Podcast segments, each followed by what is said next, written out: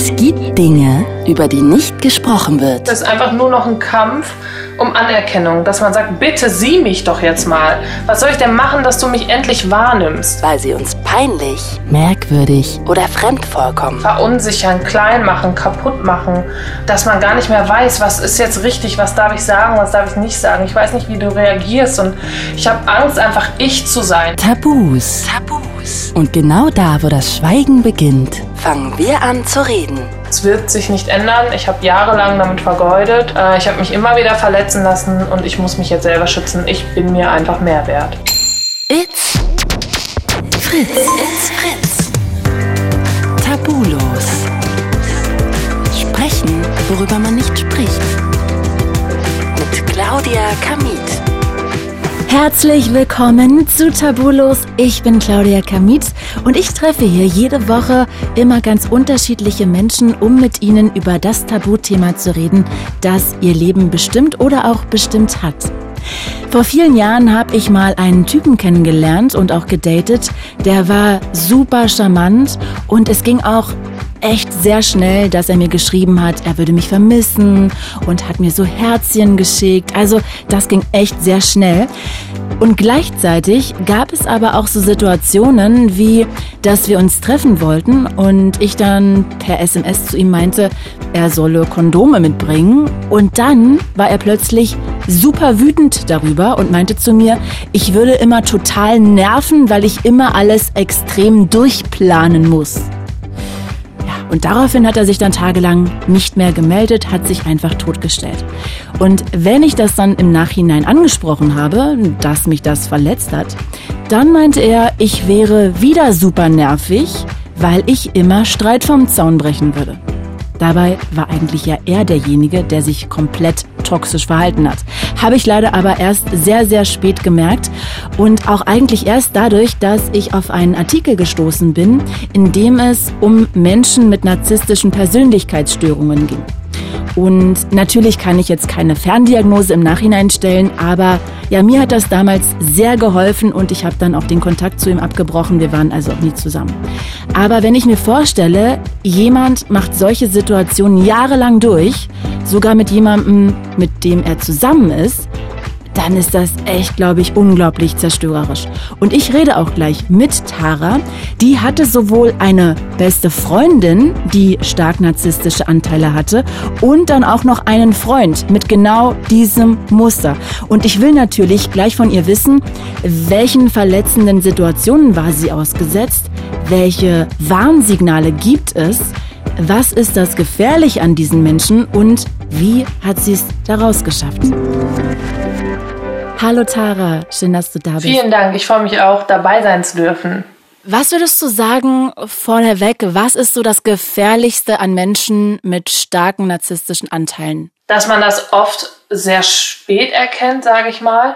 Und dass es halt ähm, so eine Beziehung mit so einem Menschen oft eine Abwärtsspirale ist. Also man kommt dann irgendwann nicht mehr raus. Man wird ja auch emotional davon abhängig, also von diesen Hochs und Tiefs. Und wenn du eine narzisstische Persönlichkeit oder einen Narzissten sogar kennenlernst, dann ist es ja eh meist ein ähnliches Kennenlernen immer mit diesem sogenannten Love Bombing, dass du halt innerhalb von kürzester Zeit glorifiziert wirst, mhm. in den Himmel gelobt wirst, auf ein Podest gestellt wirst und daran gewöhnt man sich natürlich ganz schnell. Jeder Mensch ähm, freut sich über Komplimente oder wenn man sich einfach geliebt fühlt und dann geht es halt auch ganz schnell, wenn man mal was falsch macht. Jeder macht mal einen Fehler, ne? Das ist natürlich komplett menschlich, dass man mal was falsch macht oder mal was sagt, was dem anderen nicht gefällt.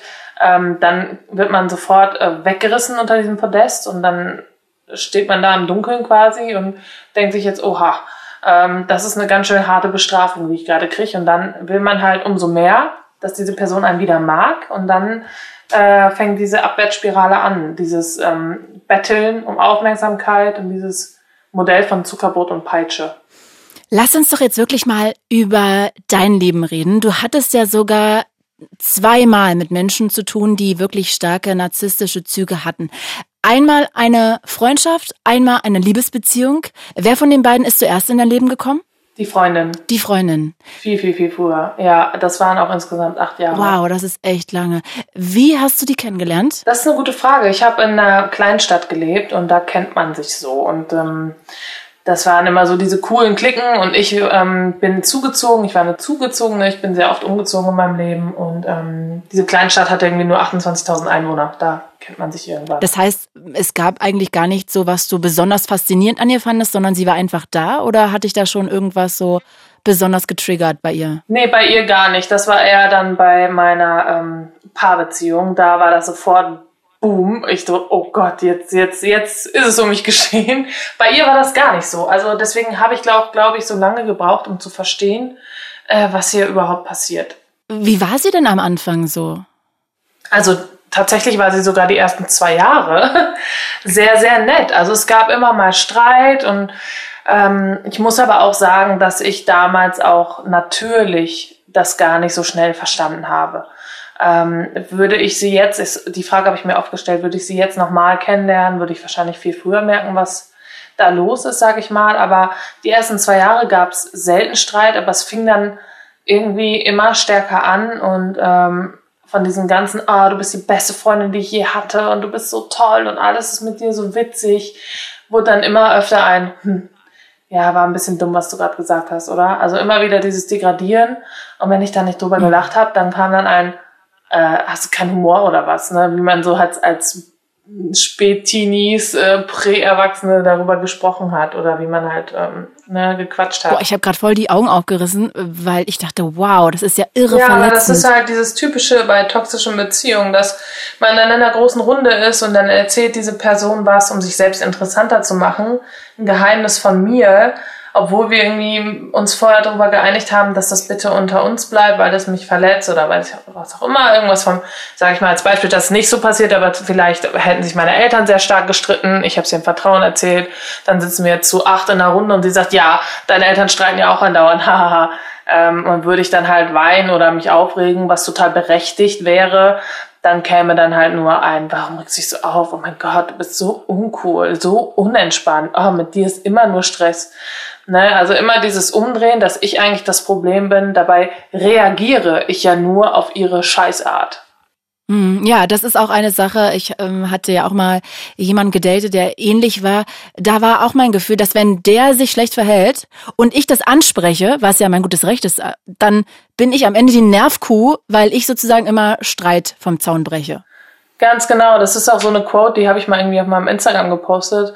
Ähm, ich kriege sie nicht mal ganz zusammen, aber es war halt so, äh, toxische Menschen reagieren sauer, wenn du sie darauf ansprichst, dass sie toxisch sind. Das ist wirklich so, hey, so, hey, du hast mich verletzt. Was? Wie kannst du sagen, dass ich dich verletzt habe? Das verletzt mich voll. es ist halt immer nur diese andere Person. Also es ist nie, dass man irgendwie mal geschätzt wird und sagt, hey, oh wow, das hat dich verletzt, es tut mir leid. Es ist immer nur dieses, aha, dass du jetzt sagst, dass du verletzt bist, verletzt mich. What now? Du, du kannst nicht gewinnen mit diesen Leuten. Es geht nicht. Es geht nicht. Ja, auch gewinnen, ne? Alleine, dass man das Gefühl schon hat, man müsste da gewinnen, ist ja auch ja, genau, das ist, traurig. Ja, ist es auch. Man hat irgendwann das Gefühl, es ist einfach nur noch ein Kampf um Anerkennung, dass man sagt, bitte sieh mich doch jetzt mal. Was soll ich denn machen, dass du mich endlich wahrnimmst? Und ähm, man, man kriegt nichts. Man kriegt nichts von diesen Menschen, außer wirklich immer nur dieses Reinhämmern, dass man eigentlich doch zu ist. Man ist immer zu. Ich sage immer, man ist zu. Zu viel, zu laut, zu hysterisch, zu traurig. Immer diese ganzen äh, Zus. Wahnsinn. Äh, das heißt also, die ersten zwei Jahre habt ihr euch gut verstanden. Wie war eure Freundschaft so? Seid ihr viel ausgegangen oder habt ihr viel auch emotional geredet oder war das eigentlich eher oberflächlich?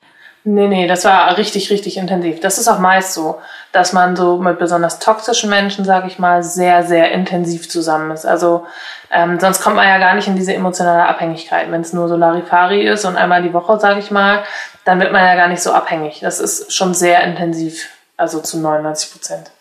Und auch tiefgründig. Ja, auf jeden Fall. Man muss ja wirklich das Gefühl haben, man gibt, gibt, gibt und kriegt auch so dass man diese tiefe Bindung aufbauen kann. Mhm. Okay. Und äh, weißt du noch, an welcher Stelle es gekippt ist? Also gab es da so einen Schlüsselmoment oder kam das schleichend? Nee, das kam bei uns schleichend. Ich hatte das Gefühl, aber wenn ich so rückblicke, dass es halt daran liegt, ähm, ich habe sie kennengelernt, warte mal, 18 ungefähr. Und da war ich noch sehr unsicher und wurde so gerade erwachsen, ist ja klar. Und irgendwann dann, so, weiß ich nicht, 20, 21, 22, wurde ich halt natürlich ähm, selbstbewusster und wusste mehr, was ich so kann, was ich machen will. Dann irgendwann noch angefangen, online zu gehen, sage ich mal, mit meinem Instagram und so. Und dann habe ich gemerkt, dass sie immer unzufriedener wurde, weil sie, glaube ich, so meine Theorie, das Gefühl bekommen hat, sie kann mich jetzt nicht mehr so unterbuttern, so kontrollieren.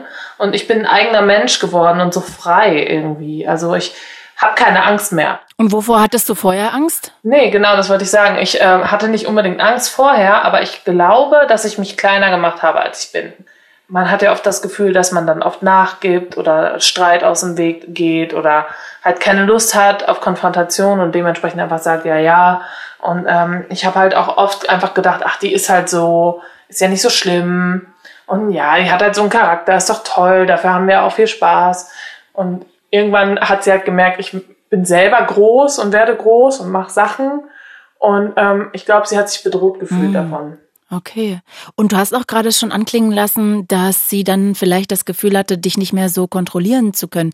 Inwiefern hat sie dich denn kontrolliert? Mm, ja, generell bei toxischen Beziehungen und vor allem auch mit narzisstischen Persönlichkeiten, es geht ja sehr viel um Kontrolle. Na, wie gesagt, eben schon angesprochen, Kontrolle, emotionale Manipulation, Gaslighting, Guilt-Tripping, diese ganzen Buzzwords. Kannst du das mal erklären? Also ich glaube, Gaslighting kennen viele, aber nicht alle. Magst du das mal kurz erklären? Ja, Gaslighting ist einfach emotionale Manipulation. Das heißt, dass ich sage, ganz banales Beispiel, der Himmel ist blau und ähm, die Person, die mich manipulieren wird, sagt, nee, der ist rot. Bist verrückt oder was? Guck doch mal. Ist rot. Und man dann so verunsichert wird, dass man wirklich sagt, ach so, ja, stimmt. Ja, es ist schon rötlich.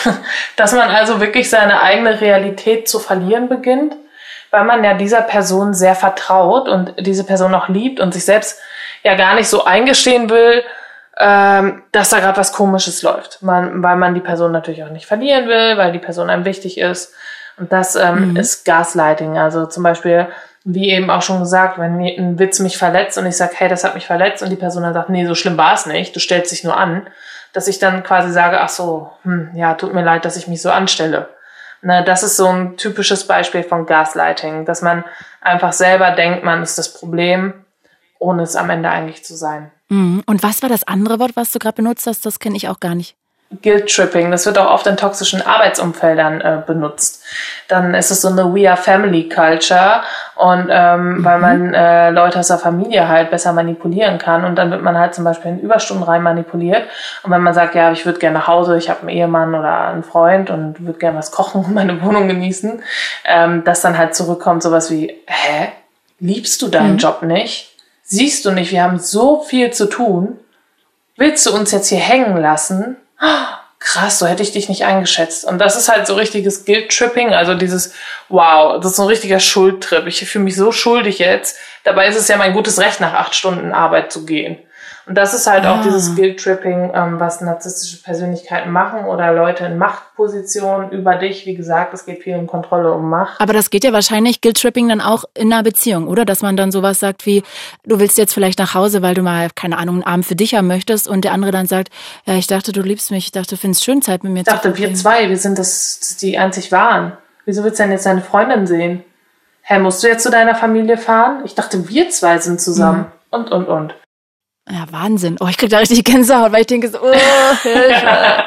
ja, ist richtig eklig. Ja, ja, ja. Und dann wird man halt auch immer mehr isoliert. Das ist ja auch so ein Ding von toxischen Beziehungen, ähm, dass man immer mehr isoliert wird. Und dann sagt, ja, ach, mh, hm, ja, mein Partner hat gesagt, ja, aber ich verstehe ihn auch. Also er liebt mich einfach so krass. Mhm. Genau, und das ist es halt, ne? Dieses Guilt-Tripping. Äh, ich dachte, du liebst mich. Warum musst du denn schon wieder zu deiner Familie? Du warst doch erst vor einem Monat da. Und dann irgendwann, du warst doch erst vor zwei Monaten da Liebst du mich nicht mehr? Liebst du deine Familie mehr als mich? Ich dachte, wir bauen ein Leben. Und, und, und. Oh, oh, oh. Ich mich gerade unterm Tisch erbrechen. Ja, es ist richtig schlimm. Aber Tara, du erzählst es gerade so sehr suffisant und auch abgeklärt so ein bisschen. Aber ich meine, du warst da hm, so 18, ne, 19. Und wenn jemand da so zu dir ist, also hast du nicht auch wahnsinnig viel Zeit geweint? Hat dich das nicht verletzt, verunsichert? Ja, total. Also hat das Emotionen. Wie hast du dich denn, also wie hast du dich wirklich, wenn du dich jetzt nochmal reinversetzt, wie hast du dich denn damals wirklich gefühlt? Ja, komplett wertlos. Also ich kann da auch nur so drüber lachen, sage ich mal, ähm, weil ich generell emotionale Traumata immer mit Humor verarbeite. Und ähm, mittlerweile ist es auch okay. Ich habe, ähm, ich bin komplett geheilt davon. Also wirklich. Ich bin jetzt auch 30 ähm, und ich habe halt durch mein Thema auf Instagram, durch mein Buch, durch meine Online-Kurse und alles, was ich mache, ähm, habe ich jetzt natürlich, ich bin komplett abgebrüht. Ähm, nicht im negativen Sinne, sondern ich erkenne sofort, wer nicht gut für mich ist und sagt, hey du, sorry, tut mir leid, meine persönliche Grenze ist das und das, du bist gerade darüber gekommen, ähm, ist okay, du wusstest das nicht, wenn es nochmal passiert, muss ich leider sagen, wir gehen jetzt, jetzt ab jetzt getrennte Wege, es geht so nicht weiter. Ich beschütze meinen seelischen Frieden sehr, sehr, sehr und ich habe auch viel, viel, viel an meinem Selbstwert gearbeitet, dass ich eben mir nicht mehr einreden lasse, dass ich doof bin oder einfach nur emotional komisch oder sensibel oder, oder, oder, dass ich eben nicht mehr diese Zus bin, wie ich sie genannt habe. Mhm. Aber damals natürlich, ich habe mich komplett wertlos gefühlt, alleingelassen.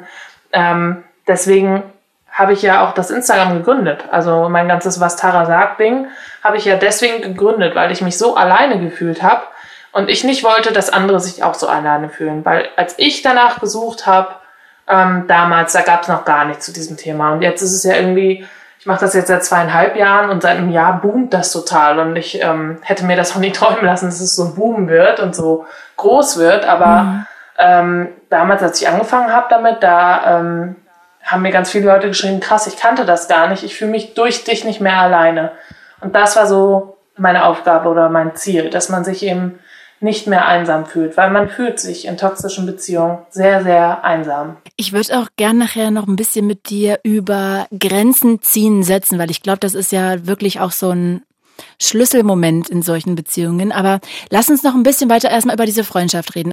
Also ihr wart zwei Jahre richtig toll befreundet, es war eine schöne Freundschaft, ihr hattet viel Spaß und dann hat sie irgendwann ihr, ich nenne es jetzt mal, zweites Gesicht gezeigt. Würdest du sagen, zweites Gesicht passt oder hat sie eigentlich nur eins und das andere war alles gespielt? Mhm. Ja, ist schwierig, weil ähm, narzisstische Persönlichkeiten, man denkt immer, sie haben zwei Gesichter oder zwei Persönlichkeiten, weil man kennt die gute und die schlechte Seite, aber es ist eigentlich nur eine Seite. Das ist so. Also eine Persönlichkeit ist komplett facettenreich und diese Seite gehört einfach dazu. Und die kann man sich nicht wegdiskutieren. Man kann sich auch nicht selbst immer wieder belügen und sagen, die ändert sich die Person, das wird sie nicht. Die gehört, diese Facette gehört einfach zu dieser Person dazu, auch wenn man sie nicht mag. Mhm. Ich habe lange gebraucht, um das zu akzeptieren. Wie gesagt, ähm, wie du auch schon gesagt hast, ich rede da jetzt so abgeklärt drüber, aber es dauert unfassbar lange. Das ist auch ein sehr schmerzhafter Prozess. Also das ist gar nicht so einfach, wie ich das jetzt vielleicht sage, aber ich bin ja auch in Anführungszeichen, so werde ich zumindest geschimpft, Expertin für toxische Beziehungen. Wenn ich jetzt noch super emotional darüber reden würde, dann äh, wäre das auch nicht so gut. Du willst ja auch in der Fahrschule lieber bei jemandem fahren lernen, der keine Angst vor der Straße hat. Äh, das stimmt, da gebe ich dir recht. Aber ich glaube, trotzdem ist es auch wichtig, nochmal zu erwähnen, dass das natürlich in dem Moment, wo man das durchlebt, unglaublich schrecklich ist und man da eben nicht so drüber wegwischen kann und einfach sagen kann, ach ja, natürlich, ist halt so, wie es ist, ne? sondern dass einen das schon auch ganz viel mitnimmt. Ah, auf jeden und man Fall. Man an sich selber zweifelt und sich selber in Frage stellt und nicht mehr weiß eigentlich, kann man seinem eigenen Bauchgefühl noch trauen, weil eigentlich traut man ihm dann irgendwann gar nicht mehr. Um es mal ein bisschen ähm, zu entkräftigen, was ich hier sage, diese Freundin schreibt mir, also Freundin, nicht mehr mehr Freundin, diese von diesen acht Jahren, äh, schreibt mir bis heute, bis zum heutigen Tag. Und jedes Mal denke ich mir, puh, soll ich doch nochmal antworten oder nicht? Und ich vermisse sie immer noch, obwohl ich weiß, dass das nur eine Illusion ist, die ich mir selbst aufgebaut habe über die Jahre. Und ich weiß, sie wird sich niemals ändern. Deswegen kann ich und mache ich das auch nicht mehr. Aber es ist wie mit dem Rauchen aufhören. Das ist wie so eine Sucht, die man dann entwickelt. So ganz weg ist es wahrscheinlich nie. Und deswegen, ähm, nur weil ich mich hier so stark anhöre, es gibt auch Tage, an denen vermisse ich sie und denke mir, ja, es wäre schön gewesen, wäre es anders. Aber es ist halt nicht anders. Das ist es halt. Es ist nicht anders. Und das halte ich mir dann vor Augen. Es wird sich nicht ändern. Mhm. Ich habe jahrelang damit vergeudet, Äh, ich habe mich immer wieder verletzen lassen und ich muss mich jetzt selber schützen. Ich bin mir einfach mehr wert. Absolut, das ist sehr wichtig auf jeden Fall. Aber ich glaube, da können viele von uns auch noch sehr viel lernen. Sag mal, lass uns noch mal ein bisschen über diese Freundschaft reden. Also ihr wart dann eben sehr gut befreundet, dann hat sie sich eigentlich immer mehr von ihrer schlechten Seite gezeigt. Wie ging es denn dann weiter? Also mm, wo hat sie dich an welchen Stellen manipuliert? Wo hat sie dich noch schlecht behandelt? Kannst du uns mal so in Alltagssituationen mit reinnehmen, wo vielleicht andere Leute jetzt auch mal abgleichen können und mit ihrer Freundschaft gucken, okay, vielleicht ist das ja auch tatsächlich irgendwie sehr toxisch oder sogar ja mit narzisstischen Anteilen jemand? Also ich habe eine sehr krasse Situation, die ist jetzt wahrscheinlich nicht jedem so passiert, aber einfach um mal so dieses ähm, diese zwei Seiten oder diese zwei Facetten ähm, aufzuzeigen. Ähm, ich hatte ja eben schon gesagt, es war eine Kleinstadt und da gab es verschiedene Klicken und ich habe mich aus allen Klicken immer rausgehalten. Ich war immer so ein bisschen diese, die so nebenher war und ich habe so meine Sachen gemacht, aber mit ihr war ich dann befreundet und sie halt mit dieser ganzen Clique und ich hatte mit denen aber nichts zu tun und dann war sie sauer auf irgendwen. Und ähm, ich habe schon ganz früh angefangen zu schreiben. Also seit ich denken kann. Eigentlich habe mit 13 schon angefangen für die Schülerzeitung zu schreiben, dann für unsere Lokalzeitung und dies und das. Ähm, mhm. Und dann hat sie mir dann damals, äh, hat sie mich gefragt, ob ich ihr helfen kann, Text zu verfassen für diese Freundin, auf die sie sauer war. Und dann habe ich gesagt, ja klar, kann ich machen. Da saß mir bei ihr im Auto, da habe ich einen Text geschrieben, der war nicht besonders nett. Ein Text, den sie ihr schicken wollte, oder was, als SMS? Genau, den ah. habe ich ihr geschrieben. So, aus ihrer Sicht halt, weil sie wusste nicht, wie sie es formulieren sollte. Und da habe ich ihr das geschrieben. Ich so, hier, so könntest du schreiben, aber das musst du dir halt überlegen, ob du sowas abschicken willst. Und in dieser Sekunde hat sie schon gesendet. Und da habe ich gesagt, ja, okay, das ist natürlich ein heftiger Text, aber gut. Ne, das ist ja auch nicht meine Freundschaft. Sie kann ja machen, was sie will. Ich wusste nicht, was abgegangen ist. Ich kannte die andere kaum. Ähm, und dann irgendwann war, war drei Wochen später so ein Dorffest und dann war ich dann da hatte gerade was getrunken aus der Flasche und in dieser Sekunde kommt eben besagte Freundin von ihr und haut mir diese Flasche gegen die Zähne. Und ich so, okay, und guck sie so an und hab nichts gesagt, einfach gar nichts. Und hab, äh, und dann hat sie gesagt, du weißt wofür. Und ich so, nee, aber ist egal. Ich hatte keine Lust auf Streit. Ich bin wirklich, ich äh, schreie dann auch nicht rum oder so. Das, äh, die Blöße gebe ich mir nicht. Und dann habe ich einmal durch diese Halle geguckt und habe sie auf der anderen Seite stehen sehen wie sie mich angeguckt hat. Sie ist deine ehemalige beste Freundin. Genau, diese toxische Freundin. Sie hat mich angeguckt durch die ganze Halle und ich wusste alles klar. Ähm, sie hat wahrscheinlich erzählt, ich habe den Text geschrieben, was auch immer. Und das war einfach wieder so ein Trick, um mir zu zeigen, sie hat Kontrolle, sie hat Macht, sie kann, wenn ich will, äh, sie kann, wenn sie will, ähm, ja, schlechte Sachen über mich sagen oder was auch immer. Und das war so für mich der Moment, wo ich gemerkt habe, wow, okay, sie ist wirklich, wirklich giftig für mich. Dann habe ich mich distanziert, ein Jahr lang und dann wieder zurück und wieder hin und zurück. Und da fing es so an, wo ich gemerkt habe, okay, ähm, das tut mir nicht gut. Dann hat sie auch meinem damaligen Freund geschrieben, als ich, als sie sauer auf mich war. Sie war ja nur noch sauer irgendwann.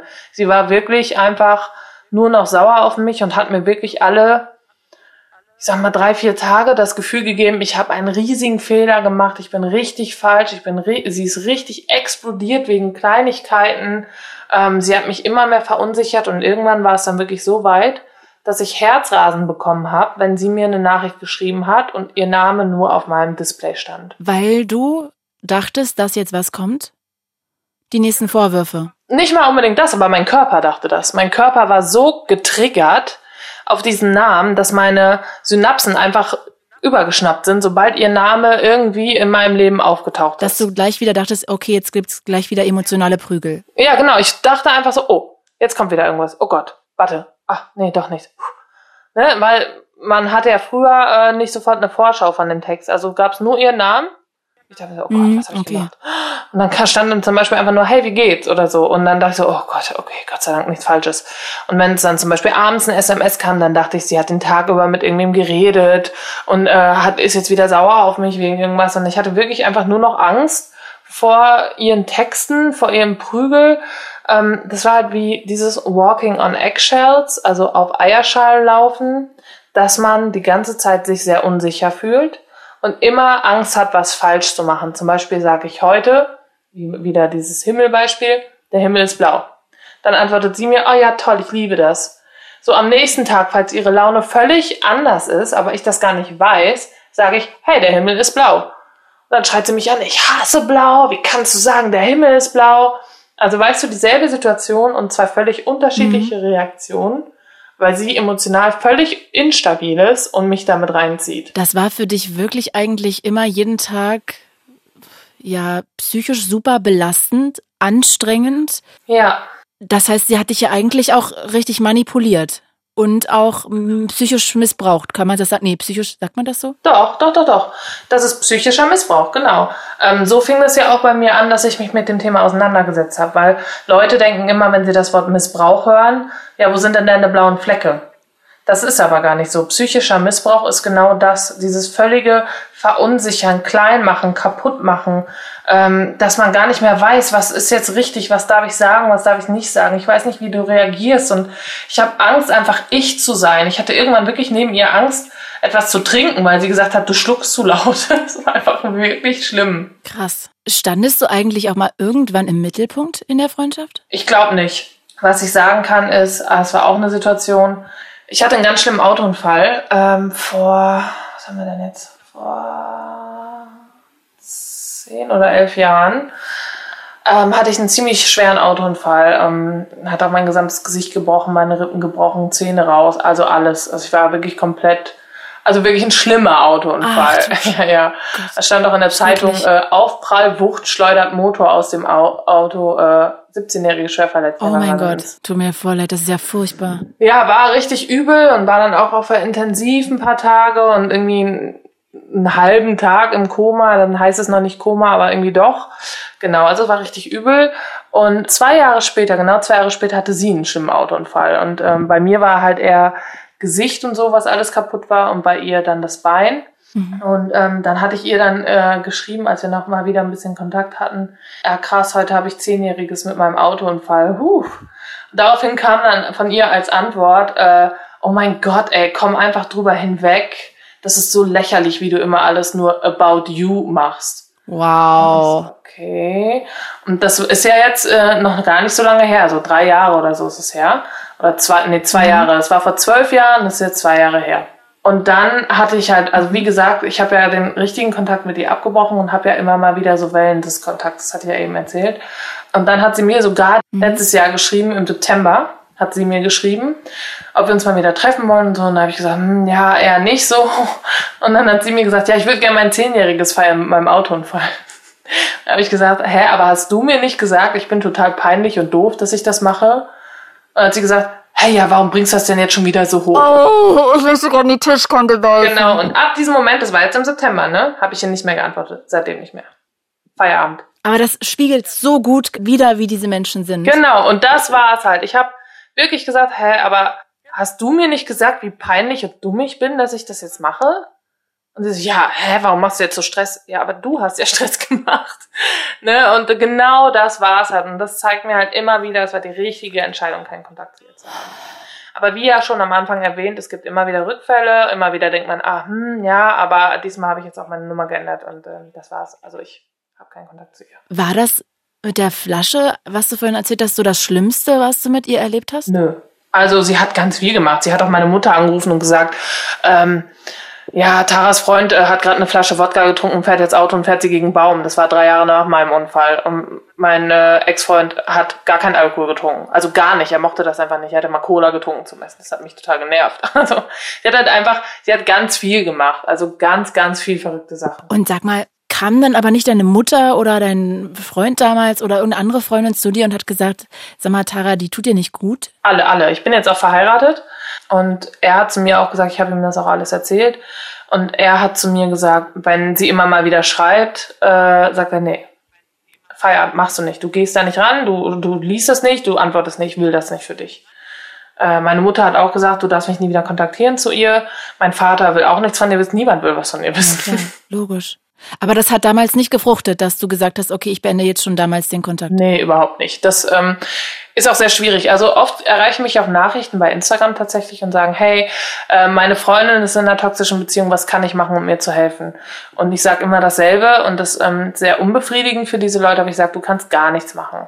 Das ist wie mit jemandem, der auch alkoholkrank ist, sage ich mal. Das bringt nichts, diesen Menschen dann noch zehnmal anzuschreien, leg jetzt endlich die Flasche weg äh, die Person muss es selbst wollen und auch erkennen. Es geht nicht anders. Es ist nicht möglich. Und es bringt auch nichts, an diese Freundin unter Druck zu setzen und zu sagen, ja, wenn du dich jetzt nicht trennst, dann will ich nichts mehr mit dir zu tun haben. Funktioniert nicht. Dann ist sie noch einsamer. Das funktioniert einfach nicht. Das heißt, eigentlich hätte man damals gar nichts machen können, bis du von alleine auf den Trichter kommst, quasi.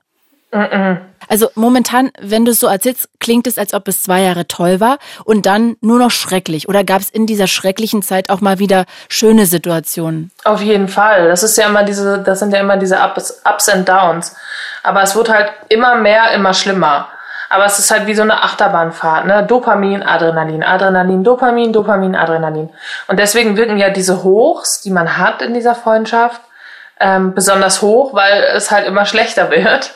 Und man dann denkt, ah ja, aber ich kann sie oder ihn nicht loslassen, wir haben ja so viel Spaß. Aber ähm, dieser Spaß, den man fühlt, ist ja nur so spaßig, weil es sonst so schrecklich ist. Und deswegen speichert das Gehirn diese, dieses Memory ähm, vom Glück ähm, so viel stärker ab als mit anderen Leuten, weil der Rest so viel schlechter ist. Und deswegen denken wir oder unser Gehirn lässt uns denken, dass wir ähm, nur mit dieser Person ganz, ganz viel Spaß haben können. Deswegen kann man so schlecht loslassen. Mhm, okay, ich dachte, dass man immer so an dieser schönen Zeit quasi festhängt und immer denkt, naja, der hat ja auch eine gute Zeit oder der, derjenige hat ja auch gute Seiten. Genau, und diese guten Seiten werden halt umso mehr verstärkt durch diesen Effekt halt da weil alles so schlecht ist, so im Generellen ist es ja schlecht, wenn jemand dich emotional manipuliert ja. oder scheiße behandelt. Äh, und deswegen sind dann die guten Zeiten wirken besonders gut. Und deswegen kann man so schlecht loslassen, weil man denkt, oh ja, eigentlich ist es doch gar nicht so schlimm. Wir haben ja auch tolle Zeiten. Ja, aber diese tollen Zeiten rechtfertigen ja nicht diesen Krawall drumherum. Das ist ja leider so. Mhm. Aber deswegen ist es auch so schwierig, sich von toxischen Freundschaften und, und oder Beziehungen zu lösen, weil es eben auch gute Zeiten gibt. Es ist nicht nur schlecht. Ist es nie. Sonst wären wir ja schon lange weg. Das heißt, wenn du ein Problem hattest, konntest du auch zu ihr gehen und sie hat dir zugehört und versucht zu helfen. Ja, sie war kein schlechter Mensch. Also ist sie auch nicht. Ist sie bis heute nicht. Nur sie hat halt leider nicht erkannt, was sie gemacht hat. Bis heute nicht. Nie an sich gearbeitet, nie reflektiert. Dann wäre das auch nicht so weit gekommen dann, dass ich gesagt hätte, so, ich kann es nicht mehr, es tut mir leid. Aber das ist halt nie passiert, weil sie einfach, ich weiß auch viel aus ihrer Kindheit, das äh, trampel ich jetzt hier nicht aus. Äh, aber es ist halt schon narzisstisch, was da passiert ist. Aber das bringt halt nichts. Ich bin ja auch, ich bin ja auch nicht die Wohlfahrt. Das äh, hört sich jetzt ganz ganz schlimm an, aber ich. Nee, finde ich überhaupt nicht. Ich, ich habe ja ganz oft Gespräche auch in meinen Radiosendungen, wo Menschen unter anderem leiden. Und ich kann auch total verstehen, dass man bis zu einem bestimmten Punkt sagt, naja, derjenige hat halt auch eine in Anführungsstrichen schwierige Kindheit. Aber wenn man erwachsen ist, ist ja jeder für sich selber verantwortlich und dann muss auch jeder dann eine Therapie machen oder sich andere Wege suchen, wie man sich selber helfen kann und kann das nicht an anderen auslassen. Ganz genau so sehe ich das auch und das meine ich halt, wenn ich sage, ich bin nicht die Wohlfahrt oder Caritas. Äh, ich bin kein ja, Rehabilitationszentrum für äh, Menschen mit schwerer Kindheit. Ähm, das tut mir leid, dass du eine schwere Kindheit hattest. Hatte sie übrigens auch nicht. War halt eher die andere Seite. Also spoilt, spoilt, spoilt, verwöhnt bis zum geht nicht mehr. Und es tut mir leid, dass du die und die Kindheit oder das und das Gefühl hattest in deiner Kindheit, aber es ist nicht meine Aufgabe, das zu lösen. Und deswegen bin ich nicht dein Boxsack und du darfst nicht auf mich einprügeln, nur weil es dir gerade schlecht geht, weil irgendein Trauma von dir getriggert wurde. Dafür gibt's Therapien. Es tut mir leid. Und früher dachte ich halt, ich hatte halt so einen unglaublich ausgeprägten Helferkomplex und das Problem ist halt auch, äh, wenn ich jetzt mal kurz ausschwenke, dass Hollywood und Co. uns halt auch glauben lassen, dass diese Liebe nur diese einzig wahre ist oder diese Freundschaft. Was meinst du damit? Ja, das heißt Broken Bird Syndrome. Wenn wir jetzt zum Beispiel mal auf äh, Fifty Shades of Grey gucken, da ist ja dieser eine Milliardär, natürlich Milliardär, weil sonst wäre es ja langweilig. dieser eine Milliardär, der dann aber so eine ganz schwierige Kindheit hatte und deswegen dann sadistisch veranlagt ist und hier BDSM-Spielchen und so. Und ähm, er hat ja auch verboten, Dinge zu essen. Also diese Anna, der Journalistin da in dem Film, hat sie äh, getrackt, hat einfach, weil er nicht wollte, dass sie irgendwo arbeitet, hat er die Firma gekauft, wo sie arbeitet, um ihr Chef zu sein und so. Und das ist halt, das hat auch nichts mit BDSM und nichts zu tun, sondern ist einfach toxisch. Ach, und du meinst, das wird so in Hollywood oft romantisiert und als als richtig echte Liebe, als wahre Liebe, weil der andere sozusagen so hin und weg ist und quasi schon fast Besessenheit wird dann eigentlich als wahre Liebe äh, hingestellt. Ja, toxische Verhaltensweisen werden sehr glorifiziert. Auch bei äh, Gossip Girl, Chuck und Blair. Und ähm, ja, wie gesagt, auch bei Fifty Shades of Grey ist es halt auch so, dass ähm, sie ja dann die ganze Zeit sagt, ja, aber er hatte so eine schlimme Kindheit und ich muss ihn nur genug und stark genug lieben, dann ist er einfach ein anderer Mensch und geheilt. Und deswegen bleiben so viele Menschen in giftigen Beziehungen, weil sie denken, ich muss ihn nur stark genug lieben, äh, dann behandelt mich die, diese Person gut. So, und bei Fifty Shades of Grey, was passiert? Natürlich ist er auf einmal magically geheilt und sie haben zwei Kinder und äh, alles ist gut für immer. Nee, so funktioniert die Realität leider gar nicht und du hast auch meist keinen Milliardär, der dir einen Hubschrauber kauft, sondern einfach äh, einen normalen Menschen. Wie gesagt, das ist halt diese Glorifizierung, dass wenn du nicht genug leidest für deine Liebe, dann ist sie nicht echt. Und wir kriegen das ja auch als Kinder eingeprügelt, sag ich mal. Ja, ist klar, dass du bei deinem Job richtig mal Zähne zusammenbeißen musst und Überstunden machst, unbezahlt, Praktika, unbezahlt. Ja, das musst du alles machen, weil sonst lohnt es sich nicht. Und nur dann ist es was wert äh, nein, ich muss nicht leiden, damit der Erfolg danach mehr wert ist. Und das wird aber leider immer noch so suggeriert. Ich weiß nicht, ob man das jetzt so sagen kann, aber ich habe mir überlegt, als ich so von einer Geschichte nur grob erstmal gehört hatte, auch wenn das jetzt hart klingt, aber auf das Leben von einer Freundin gesehen, welche Funktion hast du denn da übernommen für sie? In ihrem Leben. Ich weiß, was du meinst, dass ja auch Narzissten oft sich Leute suchen, durch die sie glänzen oder noch mehr glänzen. Ähm, bei ihr glaube ich das allerdings nicht. Ich glaube, dass sie tatsächlich tief in ihrem Kern ähm, einfach eine echte Verbindung gesucht hat mit jemandem, aber das einfach nicht zeigen konnte oder nicht richtig umsetzen konnte. Aber wie gesagt, ich bin nicht die Caritas. Es ist nicht mein Job zu leiden, nur weil sie es nicht schafft. Ähm, aber genau dieser Gedanke hat mich ja, sage ich mal, davon abgehalten, so schnell zu gehen. Also schnell, ne? Acht Jahre and still counting. Wie gesagt, manchmal schreibt sie ja noch. Aber es klingt ja trotzdem schon so, als ob sie sozusagen eigentlich wenig Selbstwert von zu Hause mitbekommen hat und quasi über dich ihren Selbstwert schafft zu steigern, indem sie dich sozusagen klein und kleiner macht. Ja, das auf jeden Fall. Ich glaube auch, dass dieses Kontrollding da eine große Rolle gespielt hat. Ich glaube, sie hatte einfach Angst vor alleine sein weil sie sich es dann auch mit dieser einen Clique total verscherzt hat äh, nach diesem Text, den sie ja mhm. abschicken wollte und hat dann einfach, glaube ich, Angst gehabt, allein zu sein und wurde dann immer enger mit mir äh, und hat dann, glaube ich, auch gemerkt, oh ja, das ist ja eigentlich ganz gut mit Tara, aber ähm, sie hat sich, glaube ich, da in irgendwas verrannt. Sie wollte die ganze Zeit Macht über mich, Kontrolle über mich. Dann wieder nicht. Dann war sie der netteste Mensch der Welt. Und ich dachte mir, oh wow, endlich. Diesmal könnte es ja klappen. Nee, doch nicht. Das heißt, sie kannte keine Grenzen. Du hast wirklich sehr gelitten. Und dann hast du, glaube ich, sogar parallel, während du in dieser wirklich furchtbaren Freundschaft gesteckt hast, auch noch diesen Mann kennengelernt, der ebenfalls sehr narzisstische Züge hat. Ja, war eine gute Zeit. Ja, klingt wirklich nach einer tollen Jugend, tollen Erwachsenen. Ja, ich habe ich hab's mir aber auch scheiße ausgesucht. Da muss ich auch ganz ehrlich sein. Ich habe ja auch ein Stück weit entschieden, wen ich in mein Klar, Leben lasse. Natürlich. Und, ähm, ja, war keine gute Wahl. Ich glaube, ich war selbst ganz unzufrieden mit mir, war ganz verloren, dachte mir, ja, die behandeln mich schlecht, dann nehme ich die mal mit. Hast du denn für dich eigentlich eine Erklärung dafür, warum du an solche Menschen geraten bist?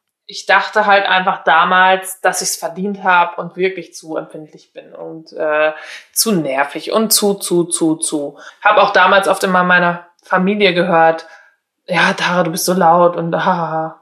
Wodurch entwickelt man denn diesen Helferkomplex?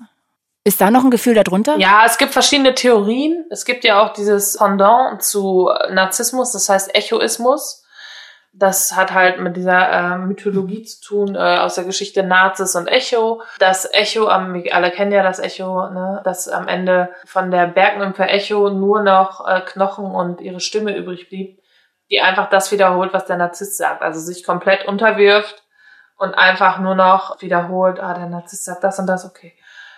Und sich, wie gesagt, komplett unterwirft, komplett ähm, die Persönlichkeit an den Narzissten anpasst. Das ist aber keine anerkannte Krankheit wie Narzissmus. Das muss ich auch dazu sagen. Mm. Es ist kein Helferkomplex, aber eben dieses Unterwürfige. Und das hat tatsächlich, witzigerweise, dieselben Wurzeln. Fast ähnlich mit dem, wie sich Narzissten entwickeln in der Kindheit. Also es ist eine ähnliche Kindheit, nur die einen schlagen in die eine Richtung raus und die anderen in die andere Richtung. Mhm. Wenn man zum Beispiel in der Kindheit das Gefühl hat, sage ich mal einfach, man hat als Kind das Gefühl, dass man nur was zählt, wenn man etwas leistet. Das heißt, wenn ich zu meinen Eltern gehe als Beispiel und sage, hey, heute fühle ich mich nicht gut, dann sagen meine Eltern, ja, komm, stell dich nicht so an, hahaha, jeder hat mal einen schlechten Tag. Und wenn ich aber sage, hey, ich habe heute die beste Note in der ganzen Klasse geschrieben, dann sagen sie, wow, das ist unser Kind, yeah, wow, darauf sind wir richtig stolz. Oder wenn Fußballturniere oder was auch immer mehr wert sind als meine Gefühle oder meine Gedanken, dann ähm, mhm. kann sich das entwickeln, dass man denkt, okay, ich bin nur was wert, wenn ich was leiste, wenn ich etwas bin. Dann kann man sich halt sehr narzisstisch entwickeln und sagen, hey, guck mal, was ich alles kann, guck mal, was ich leiste. Oder aber man entwickelt sich in die ganz andere Richtung und wird Echo ist und sagt, hey, bitte liebe mich, guck mal, was ich alles kann, guck mal, was ich alles mache, guck mal, was ich für dich alles mache, ich ergebe mich dir vollkommen. Okay, wow. Sehr, sehr, wirklich sehr, sehr spannend. Aber lass uns doch jetzt vielleicht direkt mal zu dieser Beziehung kommen. Wie alt warst du? Wie hast du diesen Mann kennengelernt? Ich war 19 und äh, habe gekellnert. Ich habe am Wochenende nachts gekellnert, um mir ein bisschen Taschengeld mhm. zu verdienen. Und ich stand an der Flaschentheke. Das heißt, da gab es wirklich nur Flaschengetränke und die meisten standen halt auf der gegenüberliegenden Seite, hier Wodka Red Bull und so in Eimern. Und ich stand alleine an meiner Flaschentheke und hatte vielleicht ein, zwei Leute, die was kaufen wollten in der Stunde. Und dann kam er da rein in diesen Raum. Ich so, oh wer ist das denn? Ich fand den so toll. Oh, ich fand den so unglaublich toll. Ich war hin und weg von ihm. Und dann kam er auf mich zu und hat mich auf einmal angesprochen. Ich dachte, oh Gott. Uh. Und ich hatte meiner Freundin, äh, einer anderen Freundin, äh, er kam rein und ich habe ihn gesehen. Ich dachte, oh Gott, wer ist das denn? Da habe ich meiner Freundin geschrieben, ich habe gerade meinen Traummann gesehen. Und in dieser Sekunde spricht er mich an. Und ich war einfach nur dankbar, dass er mich anspricht. Und äh, ja, so, wow. ja, ich fand den so toll. Ich hatte das erst dreimal in meinem Leben. Immerhin, ich hätte das noch nie. Nein, oh, ich hatte das dreimal nee. in meinen 30 Jahren, dass ein Mensch reinkam. Ich dachte, wow. Dreimal hatte ich diesen Wow-Effekt. Und mit einem von den drei Malen bin ich heute verheiratet. Also Jackpot. wow, okay, ja. ja. wow. Das ist wirklich ein Jackpot. Ja. Und das heißt also, der kam in die Bar rein. Du ja. fandest eigentlich so sein Auftreten wahrscheinlich, seine Optik. Ja, total. einfach diese, diese Aura, so ganz komisch, dieses, ich weiß, es gibt Menschen, die sprühen voller Charisma. Oh, das habe ich schon immer gemocht und das ist so, so selten. Und diese drei Leute, die ich da gesehen habe und einer war er, die haben mich schon immer in ihren Bann gezogen. Da bin ich auch wie ferngesteuert. die dann ganz toll. okay. Heidi Klum würde sagen, die Attitude hat dir gefallen. Die Attitude, ja, also einfach die Attitude. okay, ich verstehe. Also ich merke schon, also wenn du dich dahin beamst, zurückbeamst, dann bist du immer noch so ein bisschen hin und weg. Ja, ja. Wie waren denn, also dann seid ihr sofort zusammengekommen oder hat er sich um dich bemüht oder wie, wie war denn das? Was war denn so dieser Anfangscharme? Ja, wir haben Nummern ausgetauscht und er hat mir auch sofort geschrieben und wir haben uns auch sofort getroffen und wir hatten so viel Spaß miteinander. Also ich fand den wirklich einfach nur toll. Ich fand nichts an dem doof, gar nichts. also ich war aber auch 19, ne, wie gesagt. Also 19, dann in jemanden verliebt, mhm. dann ist ja sowieso erstmal Heidewitzka, sag ich. Absolut. Klar. Ja, und dann äh, waren wir im Kino und er hat meine Eltern kennengelernt. Das war alles einfach toll. Einfach alles toll. Und irgendwann habe ich aber gemerkt, hm, irgendwie weiß ich manchmal gar nicht, was er so tagsüber macht. Und das kann ja irgendwie nicht sein. Oh. Und dann habe ich immer mal gefragt, hey, was machst du eigentlich? Wir sind ja zusammen. Also, und dann hat er mal gesagt, hey, wir sind doch gar nicht zusammen. Und dann habe ich so, äh, äh? Okay. Aha. Er hat doch deine Eltern genau. kennengelernt. Also, was war hier als meine Mutter da, aber äh, ich dachte, wir sind zusammen, weil du weißt, wo ich wohne, du schläfst hier, du kennst meinen Vater, meine Mutter, alle. Ach so, ja, ja, ja, aber so richtig, ja, ich will es immer ein bisschen locker lassen. Ich so, ja, okay. Und dann, ähm, ja, wow. er will sich nicht so festlegen, erstmal ein bisschen gucken und so. Und dann ähm, habe ich dann, als es so mir auffiel, sehr schnell auch gesagt, da war ich so ein bisschen reifer schon, sage ich mal, ich gesagt, so, weißt du was, dann äh, tschüss. Und ähm, wenn ein 19-jähriges Mädchen die große, große, große Liebe, denkt man ja, ähm, gehen lassen muss, weil man sich selbst respektiert, dann ist das schon ein Kracher. Da war ich richtig stolz auf mich. Und ähm, mhm. ja, hat aber nicht funktioniert. War auch irgendwie ein bisschen älter, ich glaube vier, fünf Jahre. Ich, ich habe ich hab letztens, wurde, wurde ich schon mal gefragt, ich weiß gar nicht mehr, ich glaube vier, fünf Jahre. Ähm, also dann noch mal älter und eigentlich schon voll erwachsen, während ich so noch 19 bin. Ne, ähm, und dann äh, stand er dann nachts vor meiner Tür. Ich hatte so ein riesiges Fenster, was man so nach unten, von unten nach oben hochklappt, weil das wie so eine ähm, Lesebank war. Es war äh, ganz toll, so eine riesige Fensterbank und so. Und da äh, stand er dann vor, nachts, und hat Only You gesungen. Und so richtig laut. Oh ja, Gott. So richtig laut. Nachdem ich den Kontakt abgebrochen habe und gesagt habe, hey, wenn du keine Beziehung willst, dann tschüss. Ja, und dann äh, stand mhm. er da nachts da, anstatt dass er mal eine SMS schreibt und sagt, hey, ja, ich hab's mir überlegt, wir sind zusammen. Nee, macht er dann so ein Riesending, ne? Das ist ja auch oft bei so narzisstischen Zügen so, dass sie dann so ganz viel machen, um dich so ganz schnell wieder so whoop, in den Bann zu ziehen. Ja, hat natürlich geklappt und dann hat er voll angefangen zu heulen und hat gesagt, ich kann ohne dich nicht leben. Ich, das werde ich nie vergessen, ich glaube, ich liebe dich. Ich, mm. ja, ich glaube, ich liebe Romantisch dich. Romantisch hochgesehen. und das hat mir gereicht, weil ich dachte mir, oh wow, das reicht ja, er weint ja, der muss ja ernst meinen. also das heißt, oder anders gefragt, ich habe ganz oft gelesen, dass gerade bei Menschen mit narzisstischen Zügen auch, du hast es angesprochen, Love-Bombing am Anfang passiert. Das heißt, dass man wirklich mit Liebe überschüttet wird. War das bei euch auch so? Mal dieses Glorifizierende, du bist meine Seelenverwandte, nur mit dir habe ich so viel Spaß, ich finde dich so toll, du bist die schönste Frau der Erde, nur du und ich, bla bla bla. Ja, das ist natürlich passiert. Und dann, wenn man halt was falsch macht, dann äh, kriegt man halt diesen Liebesentzug. Das nennt man dann übrigens Stonewalling, dass man einfach gegen eine Mauer rennt. So. Und dann kriegt man erstmal gar nichts mehr. Und ähm, dann fängt halt diese Abwärtsspirale an. Jetzt ging es ja bei euch mit Lovebombing los auch. Kannst du mal für alle erklären, die vielleicht auch gerade in solcher Situationen sind, wie genau sich Lovebombing äußert. Also weil am Anfang ist man ja eh immer total verknallt und ähm, möchte am liebsten dem anderen jeden Tag so ein kleines Geschenk irgendwie auf den Tisch legen und eine Rose mitbringen und tausend SMS schreiben. Also das ist ja eigentlich in Anführungsstrichen normal, aber ich glaube, es unterscheidet sich noch mal ein bisschen von Lovebombing. Ja klar, es ist natürlich normal, ne, Hormone und verliebt sein und so, aber es ist ja was anderes wenn ich sage, ich finde dich so toll, wenn ich dann sage, ich finde nur dich toll, ich fand noch nie jemanden so toll wie dich. Wenn mir das jemand in den ersten zwei, drei Wochen schreibt, dann denke ich mir, uff, ah, schwierig. Und äh, viele Leute sind aber auf der Suche oder sehnen sich nach so einer tiefen, engen, echten Verbindung, dass sehr, sehr viele das gar nicht merken. Also nach dem Motto, wir sind seelenverwandt. Noch nie habe ich jemanden so sehr geliebt. Du bist ähm, der tollste Mensch, die tollste Frau. Ich habe noch nie jemanden kennengelernt wie dich. Alle meine Ex-Freundinnen sind verrückt, nur du nicht. Ah, okay, ciao. Wenn ich das höre, nehme ich meine Beine in die Hand und ich renne einfach weg. Aber früher fand ich das romantisch. Jeder will die eine sein. Jeder will die eine sein. Und ich war die eine, natürlich, dachte ich. Und fand das einfach nur toll. Wow, okay. Also am Anfang war es total bunt, rosa und voller mhm. Liebe. Dann ähm, gab es die Situation, dass du nicht wusstest, was er tagsüber macht und dass er auch gesagt hat, hm, ja, wir sind nicht zusammen. Und dann hast du dich getrennt. Dann kam die Nummer am Fenster mit seinem Song was für dich natürlich der mega Liebesbeweis ist. Jetzt bekennt er sich zu dir wahrscheinlich und jetzt ist richtig hier ja, genau. Er liebt nur dich. Und wie ging es dann weiter? Also du bist zurückgegangen. Wie ging es dann weiter?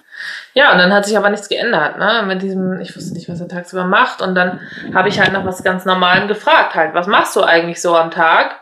Und dann kam dann, anstatt, hey, ich mach das und das, kam dann, ja, wieso bist du so neugierig? Warum setzt du mich so unter Druck? Puh, du stresst mich ganz schön. Nur mit dir habe ich so ein Stressgefühl. Was willst du eigentlich von mir? Du setzt mich unter Druck, meine Gefühle gehen weg, wenn du mich so stresst und, und, und.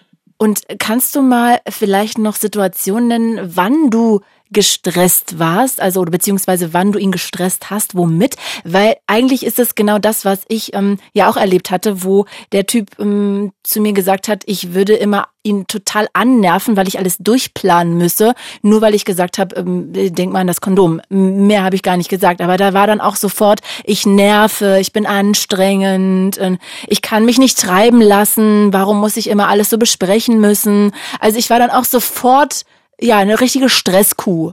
Und äh, ich würde gerne mal so, dass man solche Situationen nochmal nachspüren kann, äh, was für wirklich Kleinigkeiten dazu geführt haben, dass äh, er gesagt hat, äh, du stresst. Hey, was machst du so? Oder ich habe ihm abends geschrieben, weil ich durfte ihm mittags dann irgendwann nicht mehr schreiben, weil das stresst ihn zu sehr.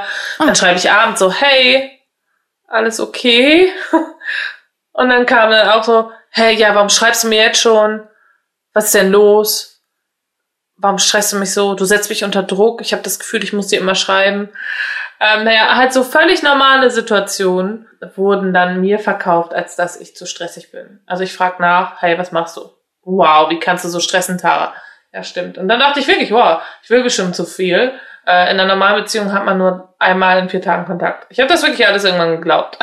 Hast du das Gefühl, dass äh, dadurch, dass es sozusagen so peu à peu immer schlimmer wird und der andere dich ja immer so ganz langsam immer gemeiner behandelt, dass man sich gewöhnt daran, dass der andere so schlecht ist? Ja, das ist meine Einleitung in meinem Buch tatsächlich. Dass wenn man immer am jeden Tag eine kleine Menge Gift trinkt, man gar nicht sofort stirbt, so wie zum Beispiel ähm, mit Ratengift kann man sich ja ganz langsam vergiften. Ähm, dass man gar nicht so richtig merkt, was los ist. Und äh, wenn man diese ganze Dosierung auf einmal nehmen würde, wäre man natürlich sofort tot.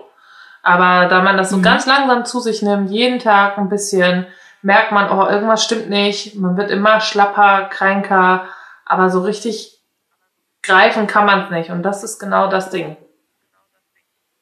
Mhm. Also diese ich sage jetzt mal, diese Schmerzgrenze, die wird immer weiter nach unten gesetzt, ne, die man hat. Genau, also diese Toleranz, Dinge zu ertragen mhm. und diese Toleranz auch des Körpers, Leid zu ertragen, wird immer weiter gedehnt. Ja, also ich glaube auch, dass das wirklich eine der gefährlichen Sachen sind, die halt diese Menschen mhm. auch so, ja, perfide machen und die aber auch dafür sorgen, dass man so lange an den hängen bleibt, weil man das irgendwann gar nicht mehr realistisch einschätzen kann. Hm, sag doch mal, wie ging das mit diesem Typen dann weiter? Also ihr wart dann wieder zusammen, weil er so schön da diesen Song geschmettert hat. Wie ging es weiter? Ja, und ab dann war es nur noch ein Auf und Ab. Also einfach nur noch auf, ab, auf, ab. Ich wollte zu viel, er hat mir zu wenig gegeben. Und ähm, wir haben uns dann immer mehr gestritten, es ging mir immer schlechter und äh, irgendwann habe ich dann herausgefunden, was er so den ganzen Tag und auch manchmal dann mittlerweile auch abends gemacht hat, äh, nämlich eine zweite Freundin haben. ja. Nein. Ja, und äh, hatte zwei Beziehungen gleichzeitig. Was? Ja. Okay, und wusste die andere von dir? Nee, gar nicht. Das habe ich ihr dann gesagt. Wie lange waren die zusammen? Vier Jahre. Und ihr zu dem Zeitpunkt? Anderthalb. Oh, wow. Crazy. Und der war tagsüber bei ihr und abends bei dir, oder wie? Oft ja. Also er war tagsüber natürlich auch arbeiten. Ähm, aber anstatt dass er einen Vollzeitjob hatte, was ich dachte, hat er einen Teilzeitjob. Irre. Und war dementsprechend auch voll oft bei ihr. Ich wusste das alles gar nicht. Und er kam auch aus einem anderen äh, Kulturkreis, ähm, der, wo die Familie halt auch sehr wichtig ist und war dann halt auch abends auch mit der Familie und so. Und habe ich immer gesagt, ja, oh toll. mein Gott, okay, ja, deshalb hast du wahrscheinlich auch äh, noch mal extremer gestresst, ne, wenn du dich abends gemeldet hast. Ja, ganz genau. Ich also weil er neben einer ja. anderen Frau lag auch noch, dann ist das natürlich noch mal unangenehmer. Ja, dementsprechend ist er auch dann ähm, umso wütender geworden, wenn ich immer was wollte, immer was wollte, einmal am Tag mal was von ihm hören. Was total normal ist, ne? Also wirklich das ja. Normalste der Welt. Man mhm. möchte ja eigentlich immer wissen, wie es dem anderen geht und alles ja, natürlich. Ist. Ja, natürlich. Werde ich meinem Mann jetzt sagen, wir haben erst zwei Tage lang keinen Kontakt, dann kommt er mich aber persönlich ab und sagt so, hör mal auf, jetzt Faxen zu machen. Zu Recht, ja. Das ist ja auch schön, Zeit zu verbringen, ne? Also. Ja. Was glaubst du, warum du das nicht als Alarmglocke gehört hast? War das, weil deine Toleranzgrenze immer weiter gesunken ist oder gab es andere Gründe? Wenn man verliebt ist, ist man verliebt. Und dann hat man auch ganz schnell dieses Gefühl, ich kann ohne diese Person nicht leben.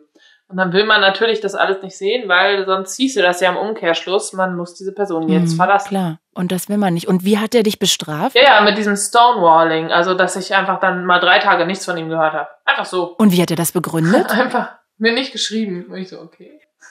Hallo? Alter Schwede, ey. Ja, weil er gesagt hat, oh. ja, muss halt mal lernen muss halt mal lernen, dass du mich nicht so stressen darfst. Hat der dich auch, wie deine ähm, eben beste Freundin damals, deine toxische Freundin, auch so niedergemacht? Hm.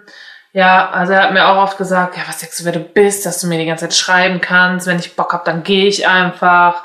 Also er hat mir wirklich so das Gefühl gegeben, am Ende dann, dass er so nur so Charity Work macht, dass er ehrenamtlich arbeitet, weil er mit mir zusammen ist. Aber du musst doch auch wirklich da Abend für Abend im Bett gesessen und geweint haben, oder? Ja, habe ich auch. War ganz, ganz schlimm. Ich lag auch im Badezimmerboden, hab geheult und alles. Also mir ging es richtig, richtig, richtig, richtig, richtig schlecht. Es war der schlimmste Liebeskummer meines Lebens, seitdem auch für immer. Ja, das glaube ich. Also das klingt auch wirklich schrecklich. Mhm. Hast du auch das Gefühl gehabt, du hast dann einfach irgendwann immer die Schuld nur bei dir gesucht? Ja, na klar, ich war immer alleine schuld. Dachte ich auch. Ich dachte auch wirklich, wenn ich gefragt habe, was machst du? Und er mich dann deswegen angebrüllt hat und drei Tage nicht geschrieben hat, da habe ich mir auch wirklich gedacht, wie kannst du so blöd sein und ihn fragen, was er macht? Der Arme, er stickt doch durch dich. Warum stresst du ihn so? Oh Gott. Hat der trotzdem auch Momente gehabt, wo er sich angehört hat, dass du Probleme hast oder war er empathisch? Mm -mm, gar nicht. Also es ging nie um dich. Gar nicht. War einfach nur charismatisch, aber nicht empathisch. Null. War einfach nicht. Ich war einfach nur dankbar, dass er da ist. Und wie war er vor deinen Freunden? Nur eine Freundin kannte ihn und da war er genauso. Also ganz, ah, okay. ganz, ganz charismatisch. Sie hat immer gesagt, warum streitet ihr euch so oft? Der ist doch ganz toll. Okay, also nach außen hin gar nicht sichtbar, dass der eigentlich so einen, in Anführungsstrichen, schrecklichen Charakter hat, sondern alle haben ihn wahrscheinlich toll gefunden, charismatisch, lustig, belesen. Das sind ja ganz oft diese Menschen, ne, die wirklich, ja, was hermachen quasi. Oh Gott, das klingt echt richtig schrecklich. Ja, dann erzähl doch mal, wie du, also ich würde sowohl gerne wissen, wie du bei deiner damals toxischen Freundin als auch bei deinem Partner da den Absprung geschafft hast. Also wie ist dir das gelungen, da wirklich da mal, wenn auch natürlich immer wieder mit Rückfall, aber loszukommen? Ja, indem ich gelernt habe, was Grenzen sind. Eigene Grenzen setzen. Ähm, erkennen, was bin ich eigentlich wert? Wen möchte ich in meinem Leben haben? Und muss ich wirklich anderen Leuten die Macht geben, meinen Wert zu bestimmen? Und dann habe ich mich dazu entschieden, nein, muss ich nicht. Es hat lange gedauert, aber ähm, ich habe es gelernt und gesagt, so, du verletzt mich und meine persönlichen Grenzen jedes Mal aufs Neue. Das geht so für mich nicht weiter. Das hört jetzt auf. Und dann bin ich bei beiden auch gegangen. Aber das ist ja auch ein irrer Weg, ne? Also da kannst du ja unglaublich stolz auf dich sein. Bin ich auch. ist auch ein großer Weg, aber es lohnt sich. Ja, weil ich finde, Grenzen setzen ist wahrscheinlich nicht so einfach. Kannst du mal eine Situation nennen, hm, vielleicht auch die irgendwann passiert ist in letzter Zeit bei Freunden oder wo auch immer, wo du gemerkt hast, okay, das geht jetzt an deine Grenze und wie du dann reagiert hast? Ja, also mit meinem Ehemann war das auch. Oder auch auf der Arbeit, also beides. Ähm, dass ich dann zum Beispiel emotional gar nicht verfügbar bin, weil ich gerade an was anderes denke oder ähm, es mir genau nicht so gut geht, ich müde bin oder was auch immer. Und dann sage ich so, hey, es tut mir leid, ich verstehe, dass du gerade mit mir darüber sprechen willst oder ich verstehe, dass mein Arbeitgeber gerade eine Überstunde von mir möchte, aber ich kann das gerade nicht liefern. Ich kann das gerade nicht emotional, das wird nicht gut enden für beide von uns. Und ähm, ich würde mhm. mich freuen, wenn du in einer Stunde nochmal zu mir kommst oder äh, wir morgen darüber sprechen, aber jetzt gerade kann ich leider ähm, das nicht so liefern, wie es für beide gut ist. Ähm, tut mir leid. Und wenn dann aber weitergesprochen wird, so, ja, aber du musst jetzt, ja, aber können wir nicht mal kurz, aber kannst du nicht mal, aber, aber, aber, dann, dann sage ich immer, nee, es tut mir leid, ich kann es jetzt nicht. So.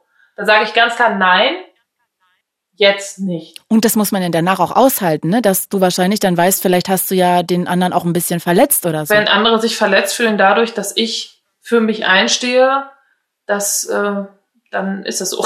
Nee, ich finde es sehr, sehr toll, muss ich sagen, wirklich. Ich finde das total stark, wenn Leute das so gut hm, können. Das ist auch ein Weg, ne? aber es lohnt sich. Also ganz ehrlich, ich muss auf mich selber achten, wenn es sonst keiner macht. Und das heißt nicht, dass sie es nicht mit Absicht nicht machen. Manche wollen einfach gerade was von mir und so. Und das ist ja auch okay.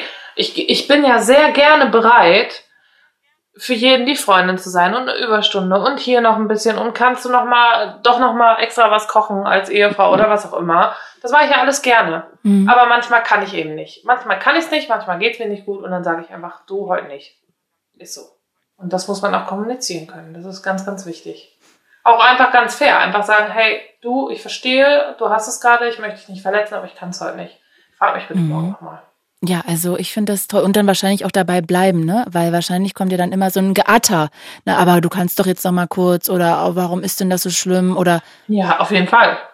ja, ich finde das echt ähm, beeindruckend, muss ich ganz ehrlich sagen, Tara, wirklich. Toll. Ja, Zieh ich den Hut vor dir, dass du das so gelernt hast und da so weit bist. Mm, das heißt, wenn wir jetzt nochmal kurz zu den Beziehungen, zu der Freundschaft und auch zu dem Partner zurückspringen, du hast dann bei ihm einfach Schluss gemacht und bei ihr auch einfach gesagt, ich möchte die Freundschaft ja. nicht mehr. Ging da eine Therapie voraus oder wie? Nein. Das hast du ganz alleine geschafft. Ich bin aber auch sehr äh, knallhart, sage ich mal, wenn ich an einem gewissen Punkt bin. Ich habe auch äh, knapp anderthalb bis zwei Schachteln am Tag geraucht. Äh, ich habe sehr, sehr, sehr viel geraucht. Ich habe Rauchen geliebt und habe mhm. einen auf den anderen Tag gesagt, so, jetzt geht's nicht weiter, tschüss. Und habe aufgehört und habe seitdem auch nie wieder einmal eine mhm. Zigarette angefasst. Also ähm, bei mir muss man sehr, sehr, ich habe eine sehr, sehr lange Zündschnur. Aber wenn die dann abgelaufen ist und wenn es gezündet ist, dann geht's bei mir auch wirklich kein Zurück. Und was würdest du Leuten sagen, die das vielleicht auch alle wissen, was du da sagst? Ne? Die können ja jetzt auch hier gerade zugehört haben und sagen, ja, also ich weiß auch, dass das so ist. Mein Kopf weiß das, aber mein Herz fühlt das überhaupt noch nicht. Ja, das Herz wird das generell auch nicht fühlen. Da bin ich ganz ehrlich. Also mein Herz denkt immer noch, meine Freundin wird sich ändern, aber das ist halt nicht so da muss man einfach lernen, dass der Kopf stärker wird. Also das ist wirklich so. Man kann mhm. sich da nicht aufs Herz verlassen. Manche Menschen ändern sich nicht.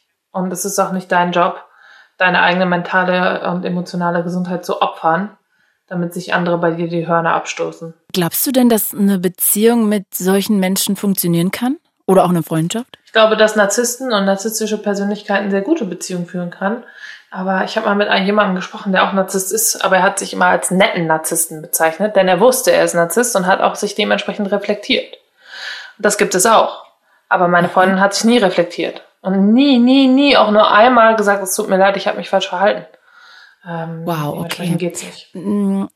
Kannst du für dich, jetzt haben wir ja schon ganz viel gehört und du hast schon ganz viele tolle Beispiele genannt, aber hast du vielleicht trotzdem nochmal so drei Warnsignale, die du nennen kannst, woran man das erkennt, ob man jetzt vielleicht gerade sich mit jemandem umgibt, Freundschaft oder Beziehung, dass der nicht gut zu einem ist, dass das eine toxische Beziehung ist? Ja, wenn man ausgenutzt wird, also wirklich dann irgendwie, ja, kannst du nochmal und kannst du doch nochmal und kannst du doch nochmal und kannst du doch nochmal, also eben auch diese Grenzen nicht respektiert werden wenn einem Gefühle abgesprochen mhm. werden, wie gesagt, wenn ich sage, hey, heute bin ich ganz schön müde, ja, wovon?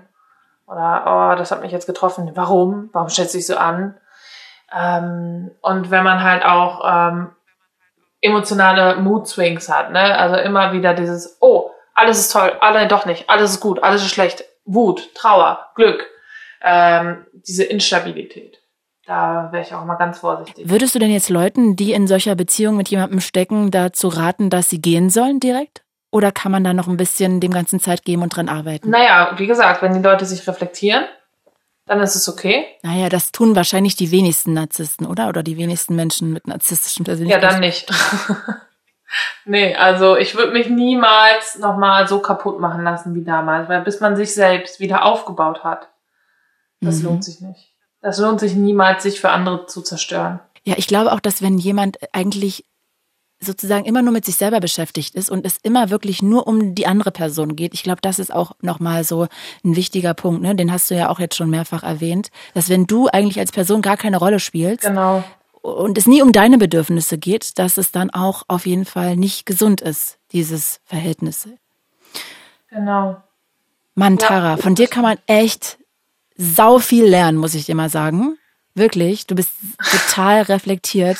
Ja, ich glaube wirklich, dass ganz viele unglücklich sind in Beziehungen oder Freundschaften, aber wirklich immer die Schuld bei sich suchen, immer langsam da so ja. reingeführt werden, dass sie immer mehr Toleranz, immer mehr Verständnis haben und dann überhaupt nicht mehr aus diesem ganzen Verständnis haben rauskommen. Und ich finde es total toll, wie viele Beispiele du auch nochmal genannt hast, dass man da auch sowas an die Hand bekommen hat quasi. Also wirklich tausend Dank.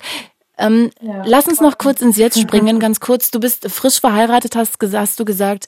Du bist auch ähm, ja eigentlich darüber hinweg emotional. Ja. Hm, gibt es noch etwas, was du vielleicht noch loswerden möchtest? Es ist wichtig, dass man Dinge versteht, um die Angst davor zu verlieren. Da bin ich ein großer Fan von. Ich habe Flugangst, habe mich sehr damit beschäftigt, wie das alles so funktioniert, technisch auch äh, ich habe immer noch Angst, aber nicht mehr so viel. Ähm, und ich denke, wenn man wirklich erkennt, was sind Manipulationstechniken, was passiert da, was, was, was machen diese Menschen mit mir, dann hat man nicht mehr so viel Angst, diese Menschen zu verlassen und seine Grenzen auch zu zeigen und zu sagen, hey, bis hier und nicht weiter, ich bin mir mehr wert. Und das ist mir ganz wichtig, dass Leute erkennen, dass andere Menschen nicht den eigenen Wert bestimmen. Das kann man nur selber. Und man kann auch am Ende entscheiden, wie man Menschen in sein Leben lässt und wie lange man sie behält. Sehr schöne Abschlussworte. Ich danke dir von Herzen, dass du da so offen mit uns drüber geredet hast. Wirklich tausend Dank. Sehr gerne. Hat mir Spaß gemacht.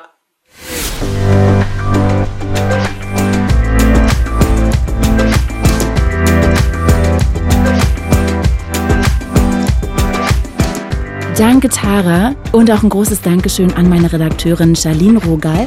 Falls es in eurem Leben auch ein Tabuthema gibt, über das ihr reden wollt, dann schreibt mir gerne eine Mail an podcast.fritz.de. Ich bin Claudia Kamit und das war Tabulos. Fritz ist eine Produktion des RBB.